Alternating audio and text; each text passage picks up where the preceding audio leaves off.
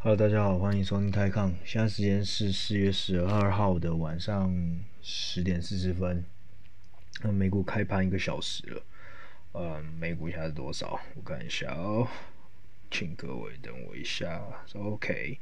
所以美股今天延续今天早上亚洲的跌势。那纳斯达克现在跌势比较凶，跌了零点七 percent，然后 S&P S&P 跌了零点三 percent，然后。道琼斯跌零点三 percent，呃，怎么说呢？今天呢，我觉得跌势会这样子的话，可能反正过去一个礼拜也有很多的 noises 就在说什么，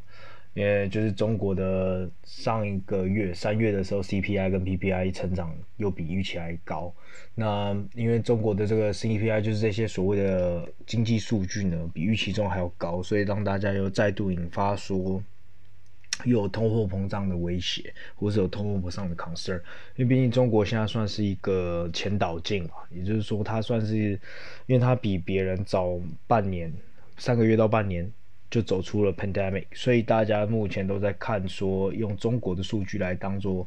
美国或是其他国家的一个前导，所以如果中国就是当大家现在都在担心通货膨胀的忧虑的时候，这时候如果中国又开出一个这样的比较。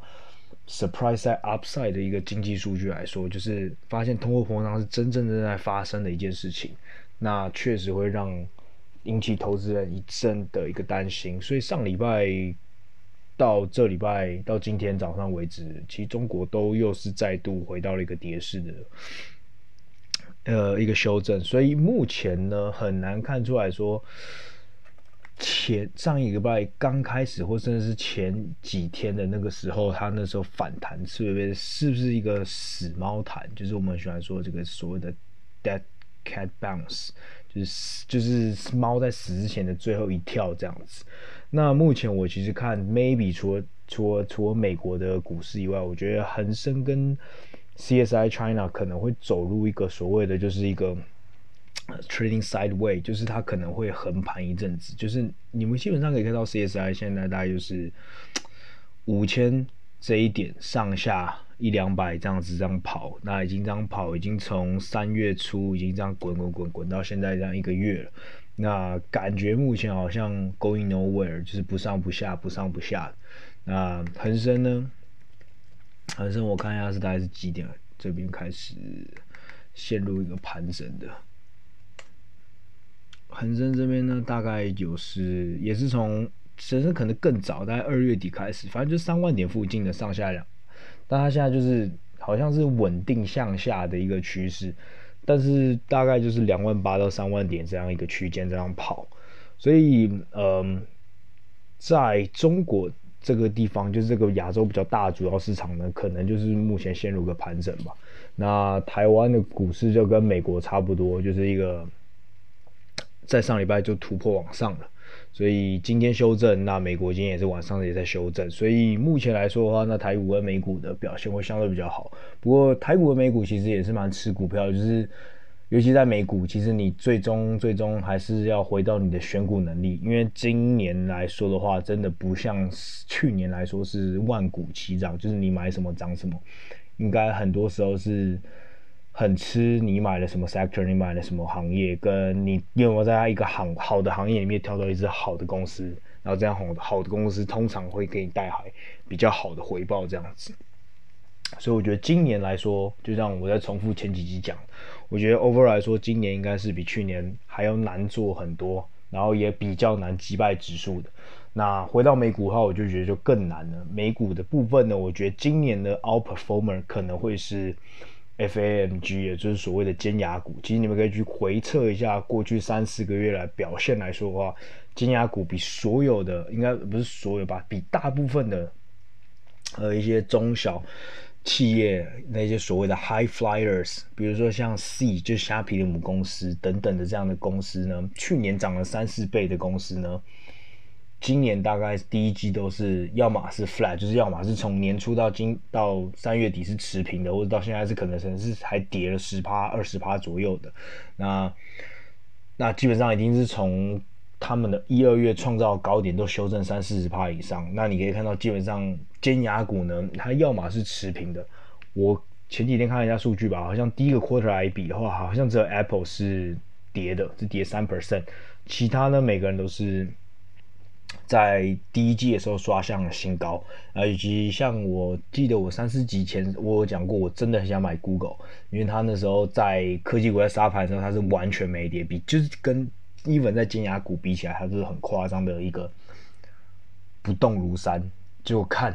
它过去两个礼拜又更加凶猛的往上喷了。你可以看到最近 Microsoft、Facebook，然后 Amazon 终于开始动了。但是你看到像 Micro Microsoft 跟 Microsoft 也是去年大概下半年都在盘整这样子。那 Google 去年表现也没那么好，因为 Google 去年真正的尖牙股表现最好的就是苹果嘛。苹果第四季跟着那个。特斯拉在 Stock Split 就是之后，他们第四季跑出一个很可怕的一个，反正一个很强的第四第四 Quarter。那今年的话，Apple 反而是最 Underperformer，所以我觉得很合理，就是很回到所谓的就是这个叫做什么呃曲线回归或是回归曲线。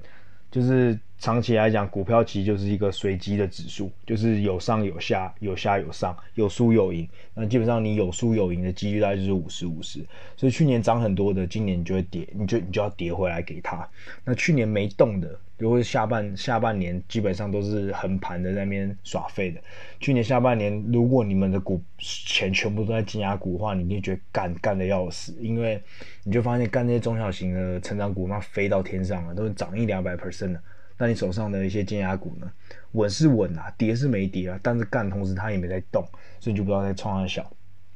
那我觉得今年可能就会反过来，或者至少这两季可能就反过来。那。当大家对中小型的企业，或者是当殖利率在上升的时候，大家就会开始把一些 growth 的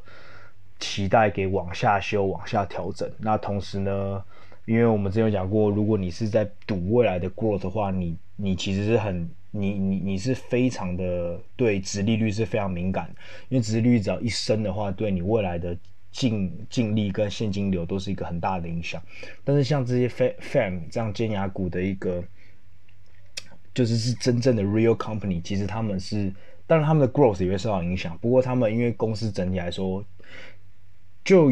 就是这套句话讲，它基本上就算是一个成长股加价值股的一个 mix，所以你这时候买这些 fan，其实有点像是进可攻退可守，你一边可以 argue 说，其实你是在买一个价值，因为讲到他们的 PE。他们本益比可能就是三十倍而已，其实跟很多的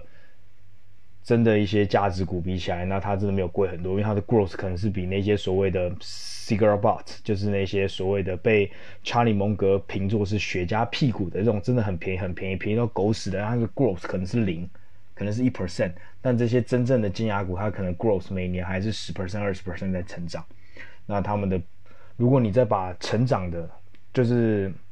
他们营收的成长率加进去的话，你就会觉得说，哦，maybe 本益比的三四十倍其实都是，it's not it's not very expensive，尤其在现在的一个状况之下。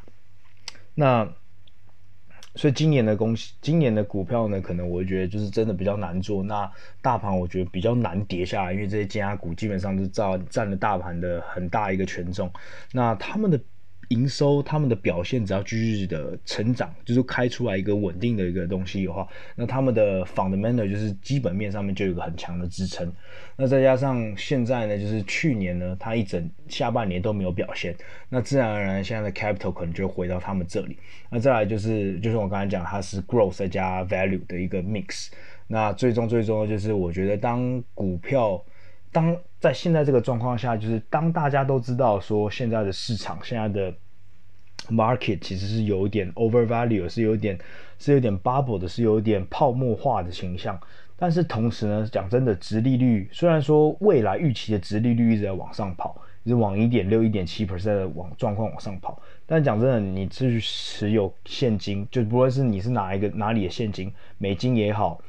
呃，英镑也好，或是欧元也好。然后，Swiss franc、日元等等，你持有这些所谓的比较稍微偏避险基金、偏避险的、避险的有避险取向的这些所谓的以发展国家的资金的现金来说的话，它是没办法给你到很高的很高的殖利率。那同时你持有他们的债券也是一样的，更何况当殖利率升高的时候，债券的价格是会往下跌的。所以，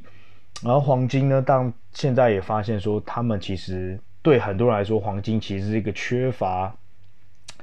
因为它本身是没办法升值、没办法升息的，所以对它对很多人来说，其实黄金现在是 less than less attractive。那当然，很多人会说，我高风险一点，我去持有比特币这样的一个呃这个新的一个所谓的 cryptocurrency，那当然也是也可以。但是在很多人来说的话，就是或者是比较 old school 的人来说的话，就会发现说，其实，在这样的 market，虽然说殖利率往上跑，但是然后也你也知道你的市场可能是比较贵的情况下，但你会发现，你还是不知道你的资金可以摆哪里。最能最能摆资金的地方，好像还是只有在股票而已。所以，当你今天只能把钱留在股票里的时候，那我相信尖牙股在美国的话会变一个很非常吸引人的一个标的，就是它同时是吃着 growth，它同时也吃着 value 两个特性。它有很稳定的现金流，虽然它不配息，但是它有很强、很成长、很呃很稳定的一个现金流。然后，然后它有很健康的本益比，它有很健康的一个 balance sheet 等等的。但同时，它的 growth 又是很漂亮。然后再加上他们在所他们自己所处的 business 里面，本来就是所谓的破坏性的 disruptive，就是一个新的 business model，所以是完全是个和就是 classify 在这个所谓的 growth stock 里面。那所以我觉得综合一下的话，其实今年的状况在这种比较大家比较害怕的时候，然后当市场又好像感觉比较贵的时候，比较有 bubble 状况下的时候，这些金牙股反而会变得相对的比较吸引人。对，所以我觉得是今年的对所有投资者，尤其是散户的挑战。那在去年打出一个类似像全垒打的一年之后，今年有办法去保持下去，我觉得是一个是一个非常值得值得去去去挑战，也是一个。蛮需要小心的今年的一个市场。那回到台湾的话，台湾相对来说，我是觉得稍微简单一点。那不过你们应该也看得出来，像今天是什么东西在推，在在支撑着指数？你会发现其实不是所谓的电子科技零件股等等的，而是很多的传产。你可以看到造纸今天涨到疯掉了。那一般像什么南纺、台玻，反正你可以看到一系列的传产。最近都有在拉一波行情，那更别说像什么中钢构，然后中红等等这些钢铁股。那你可以看到大陆钢铁股也在拉升，所以等等这些的原物料都在随着这个航运啊，在随着这个所谓的嗯通货膨胀的预期在跑。但到底是一波拉起来的行情，然后之后再一波跌下来呢？还是一个是短期的？但是它是短期，但是也不是说是。一两个礼拜的行情，它可能是一个稳定，比如说像航运股啊，从去年第三季、第四季就有人开始讲说，干已经炒高，已经炒高，已经炒高了。那我们今年的年初的时候，确实它有下修了一步，有有下修了一阵子，但是结果它之后就发现，干它又继续在往上跑，所以它有有没有办法继续？就航运其他股票有办法继续像航运股一样这样继续的往上走？嗯。就像我刚才说的那些所谓的造纸，不过你们其实去看这些所谓的造纸啊，呃，钢铁，因为钢铁这些其实都也走了一段了，所以也不是单纯的最近才往上跑诶，只是它就是比如说，嗯，涨一整个礼拜，一个礼拜可能比如说你给你两三根涨停之后，它可能休息一阵子，卡住一阵子，然后回档一下下，然后继续往上跑。你们可以看到那个长龙的线就很漂亮，就是 很像做的。但你可以看到，比如说我最近我。我之前有玩过，呃，一九零四龙城，哎，不不，正龙正龙，不好意思，正龙就是台湾的一支造纸业。那那时候我玩的时候是什么？两三年前吧，那时候是二十块。我今天看到它干你啊，四十块，我傻眼。对，反正那我刚才讲的龙城是另外一支啊，但我忘记 ticker 是什么。反正我记得造纸在台湾是一九零，反正前三个数就一九零开头，那你可以自己去看，但。真的要去买吗？我是觉得，呃，因为自己这个这个这个这个这个概念，或者说炒这个股票，其实，在两三个礼拜前那时候，苏伊士运河卡住的时候，大家就在讲说，因为听说那艘船上面其实是他妈有超多卫生纸，就超多纸巾的。然后那时候大家坊间啊，或是媒体就会流传说，可能又会再一次造成像去年二三月的时候。卫生纸之乱或纸巾之乱，就大家会去抢卫生纸这样子，就一些比如说民生用品可能会可能会不够，因为一些疫情啊，那时候去年是因为疫情的关系嘛，所以去抢卫生纸嘛。那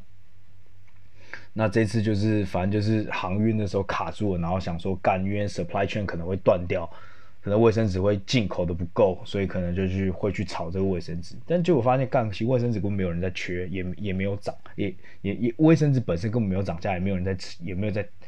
没有像去年那样真的有感，你可以有感的有人在囤货这样子。不过它股票就是，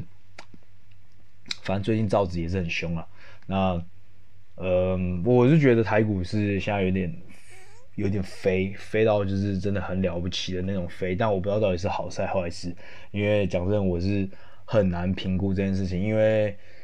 电子科技、电子零件来说，尤其是台积电的话，是绝对是它的行情是在的。不过你看一看到台积电基本上已经很久没动，所以其实都是其他股票在动。但不过讲真的，台股一直以来在东亚市场本来就是一个相对便宜的市场，然后再加上它的殖利率在。亚洲算是比较高的，大概是四五 percent 吧，甚至放到全世界，它应该都可以，殖利率可以排到前五。那加上台湾，其实前百大，甚至 maybe maybe 一两百的前一百两百家强的国家，呃的的的的的的公司，其实都是有蛮多蛮好蛮值得投资的公司。所以我觉得，呃，如果如果如果一直有资金愿意流入台湾这个市场的话，那我当然是觉得这个行情是可以支撑的。但如果真的没办法的话，我觉得修正要出现的时候，大家要懂得那个东西是该修正就是该修正，不可能你台湾就是轻松的 一直在在在天上跑，而且你又不是像新加坡一样，去年是跌得像狗一样，那就是他们有很多房地产啊，很多金融股。他们的指数里面到五六十 percent 是这个，那台湾就是干五六十 percent 以上全部都是电子科技股。那如果今天该修正的时候，比如说涨价行情结束的时候，该修正的时候就是真的要认命要去修正，就跟这一波的美股的一些中小的一些 high flyer 一样，高成长股，该该该吐回去给别人，就是该吐回去给别人的，对。那个人在这一两个礼拜市场 wrap up 大概就是这样子吧。那目前可以看得出来，其实像台湾跟美国比较走另外的行情，那中国呢就在走自己的行情，那新加坡在走也在走自己的行情，所以现在全世界的国家各个市场就会有点像各自发展。那你看到欧洲呢，它也是以金融跟一些船厂为主。你看到欧洲跟新加坡就很像，今年就是一个第一季就有个补涨行情，或是。对，就是等于算是补涨行情吧，或是有点像是在 recovery 的这个行情在跑。那美国当然没办法，因为它是全世界最强的，然后有金牙股等等。那台湾就是在涨这个所谓的电子零件的行情。那你可以看到韩国也是相对在亚洲表现也比较好的，那它也是有这个所谓的这个出口行情。那就看到中国跟新呃呃香港就是一个在走自己的，它大概是为一个。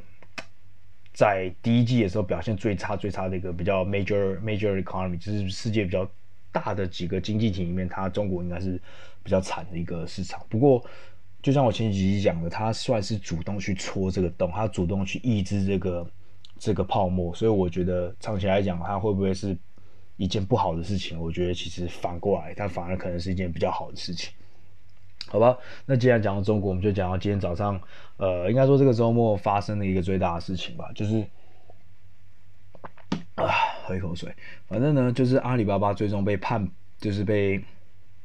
被惩罚的一个结果出来了。那阿里巴巴被罚了一百八十二亿的人民币，换算成美金大概是二十八亿左右，二十八亿美金左右。然后它大概是占了一九二零一九年阿里巴巴的。五 percent 的营收，就是大概它的 revenue 里面有五 percent，大概是二点八亿，所以它就是什么？它二零一九年的时候，它的营收就是一百四十个 billion，对。啊，反正反正其实讲真的，没有到很巨大，对，它没有到很巨大。不过当然，如果是如果你换算最后最后净利的话，净利的话，它可能就占了三分之一、二分之一，呃，三分之一、四分之一左右啊。不过。呃，反正这个一百八十二亿的 range 对这个消息出来之后，对大家来说当然是天价，算是天价。因为上一次呢，上一次中国中国前一次罚这么多钱的时候是在二零一五年的时候啊，二零一五年的时候去罚了 Qualcomm，就是美国那个半导体公司罚了 Qualcomm 一个将近将近一亿美金，将近一亿美金。但是这次，哎，说一说，将近将近一个边，将近十亿美金，不好意思，将近十亿美金。那这次阿里巴巴就是它的快三倍，它将它罚它二十八亿美金这样子。那而且是为，而且是罚自家的自家公司，Qualcomm 那都是美国公司，所以中国当然罚起来是绝对不会手软。但是这次阿里巴巴就是真的很有很有杀鸡儆猴的意味啦。不过套句网友们讲的话。钱能解决的事都不算事儿，所以今天早上一开始开盘前，大家可能会想说：“哦，干被罚了这么多钱，就是真的算是天价的一个钱。”那对很多公司来说，就觉得是天价。如果你想，如果这个公司，如果这一笔，嗯，这个两，这这个二十这个二十八亿二十八亿美金，或者一百八十二亿的人民币罚在一个那种这种。就是最近很惨爆很多的，比如说借债很多的一个那个一些半导体公司啊，就中国半导体公司或者一些中国的一个地房地产公司啊，干这个不用讲真的不用罚一百八十二亿人民币啊，你罚个 几十亿人民币或是十亿二十亿美人民币，大概就是直接让这家公司就可以直接申请破产的。那但是对阿里巴巴这样的巨头来说，他们就是。能用钱解钱解决的事情，他们是非常的开心的。所以大家一开始开盘前想说这应该是会不好，但其实在开盘前很快，所有的分析师马上就是 reverse，马上转舵，就是比那时候当时的那个谁，那个那个那个海豚湾的那个，诶，是那个海豚湾吗？还是什么法夹湾、沙小湾的那个之前那个行政院长，就国民党那个讲的那个话，反正就转超快，直接转说其实这是一个很好很好很 positive，就是超不容易，嗯。阿里巴巴可以 settle down，然后可以把所有的 uncertainty 都 clear away，就是把所有的不确定性一次呢，在这一次随着这次这个一百八十二亿的重罚里面都可以清理掉。所以开盘的时候，香港的阿里巴巴就是开五趴，就是涨五趴。那盘中最高最高是涨了九趴过，那最终收盘都是六点五 percent，涨了六点五 percent。那嗯，所以基本上是件很好的事情。然后在，但是刚才在。收盘之后，就是香港收盘之后呢，突然又传出一个消息，就是说，呃